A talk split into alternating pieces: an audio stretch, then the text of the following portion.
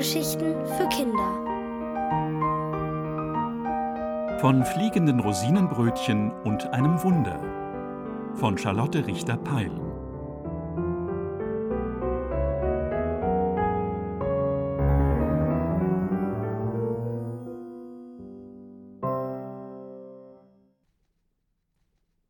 Nicht die feine Art. Vor vielen Jahren lebte eine Bäckerin, die hieß Frau Fein. Frau Fein war immer fröhlich, immer munter, immer vergnügt bei der Arbeit. Ihre Wangen leuchteten so rot wie die Kirschen auf ihrer Kirschtorte, ihr Gesicht glänzte wie der rosa Zuckerguss auf ihren Pfefferkuchen. Ihre Finger sahen aus wie lauter kleine Biskuitröllchen. Ihr Haarkranz glänzte knusperbraun, ihre Schürze schimmerte wie eine goldene Creme.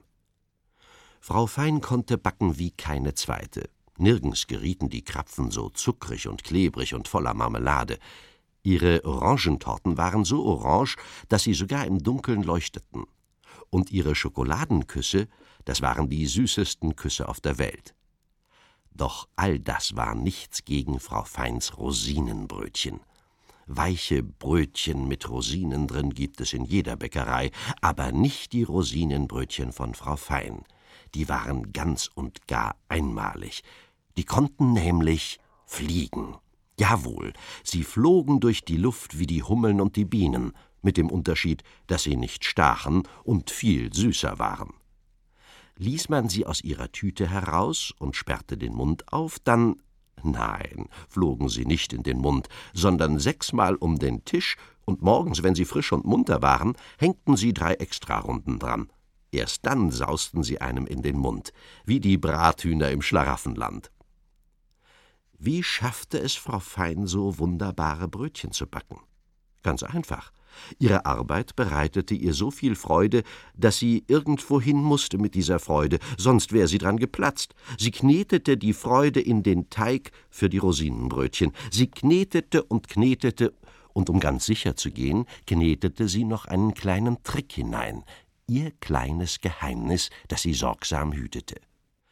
Kam jetzt die Hitze des Ofens hinzu und bräunte den freudig gekneteten, den geheimnisvoll gekneteten Teig zu brutzelbraunen Brötchen, gab's einfach kein Halten mehr. Das Backwerk geriet völlig außer Rand und Band und schwirrte übermütig durch den Ofen. Wenn Frau Fein die Klappe öffnete, musste sie ganz schön aufpassen. Kamen die Brötchen aus dem Ofen, sagte Frau Fein vergnügt, na, na, immer mit der Ruhe und sperrte die fröhlichen Dinger in eine runde Dose, sonst wären sie auf und davon geflogen. Vor der Bäckerei standen die Leute bereits Schlange. Sie kamen aus dem nächsten und übernächsten und sogar aus dem überübernächsten Dorf, alles für eine Tüte Rosinenbrötchen. Eines Tages betrat ein vornehmer Herr die Bäckerei. Auf seinem Kürbiskopf saß ein Zylinder, ein Pelzmantel spannte sich über seinem runden Bauch, an seinen wurstigen Fingern steckten goldene Ringe. Doch trotz Glanz und Gloria war's mit den Manieren des vornehmen Herrn nicht weit her. Er machte sich nicht mal die Mühe, Frau Fein einen guten Morgen zu wünschen, geschweige denn seinen Zylinder vor ihr zu ziehen. Schließlich ist sie nur eine schlichte Bäckerin, dachte er, während ich der allseits berühmte Konditor des Königs bin, ein Backkünstler ohnegleichen und von einigem Rang und Namen. Warum sollte ich da eine Dorfbäckerin grüßen? Frau Fein störte sich nicht an dem unhöflichen Betragen des vornehmen Herrn. Gewiss mag er seinen Zylinder nicht ziehen, weil er eine Glatze hat und leicht am Kopfe friert. Der arme Mann, dachte sie mitleidig und lächelte dem Herrn besonders freundlich zu. Was darf's denn sein? fragte sie. Das Rezept für die Rosinenbrötchen, sagte der königliche Konditor. Sie wollen mein Rezept? Ganz genau. Das kann ich Ihnen nicht verraten, es ist mein Geheimnis, aber Sie können eine Tüte bekommen, gefüllt mit meinen Rosinenbrötchen, lächelte Frau Fein und wollte die Dose öffnen. Der Konditor schüttelte den Kopf. Ich will keine Rosinenbrötchen, ich will das Rezept, sofort. Dann holte er tief Luft, schluckte schwer und sagte Bitte. Frau Fein wurde plötzlich vorsichtig. Sie wollen wirklich mein Rezept? fragte sie. Ja, genau das will ich, und ich werde Sie königlich dafür bezahlen. Dreißig Goldstücke und eine Einladung zum Ball des Königs, sagte der Konditor und versuchte gewinnend zu lächeln. Und wenn Sie tausend Rosinenbrötchen verkauften, so viel Gold würden Sie im Leben nicht verdienen. Und erst der Ball.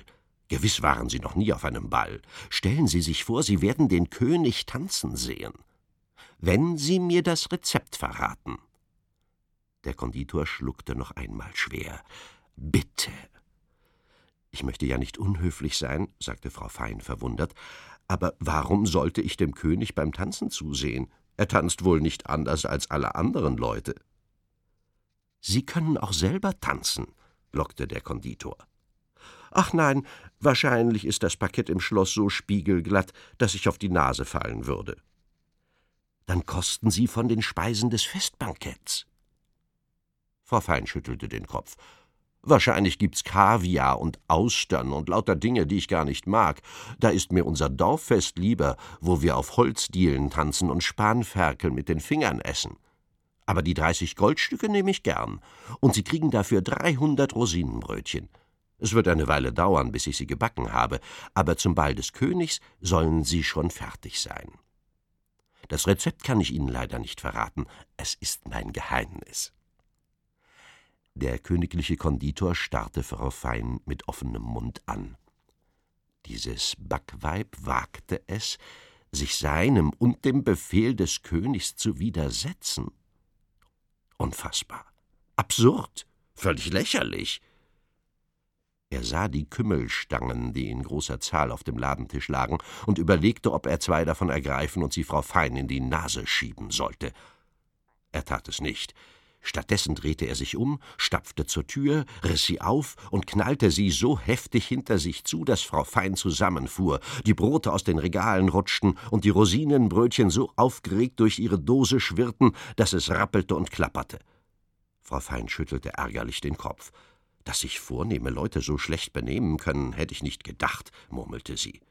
Dann öffnete sie die Dose einen Spalt, besänftigte ihre armen Brötchen und klaubte das übrige Backwerk vom Boden auf. Der Konditor knirschte mit den Zähnen. Der König hatte ihm hundert Goldstücke versprochen, falls er das Rezept beschaffte. Diese hundert Goldstücke wollte er sich unbedingt verdienen, dann konnte er sich endlich die leuchtend rote Kutsche mit den sechs feurigen Schimmeln kaufen, auf die er schon lange ein Auge geworfen hatte. Er musste das Rezept bekommen, wenn nicht mit Gold, dann auf andere Weise.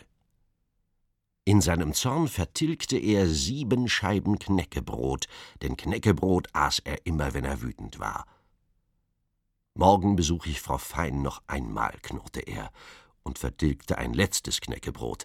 Ich werde einen Weg finden, das Rezept zu ergattern, murmelte er und ging zu Bett, wo er seinen Kopf beruhigt auf das Kissen sinken ließ, weil er wusste, dass es immer einen Weg gab, überall hin.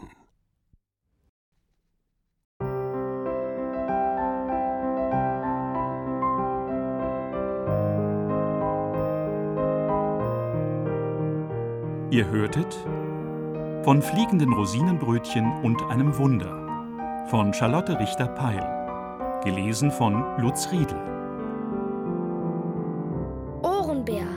Hörgeschichten für Kinder in Radio und Podcast.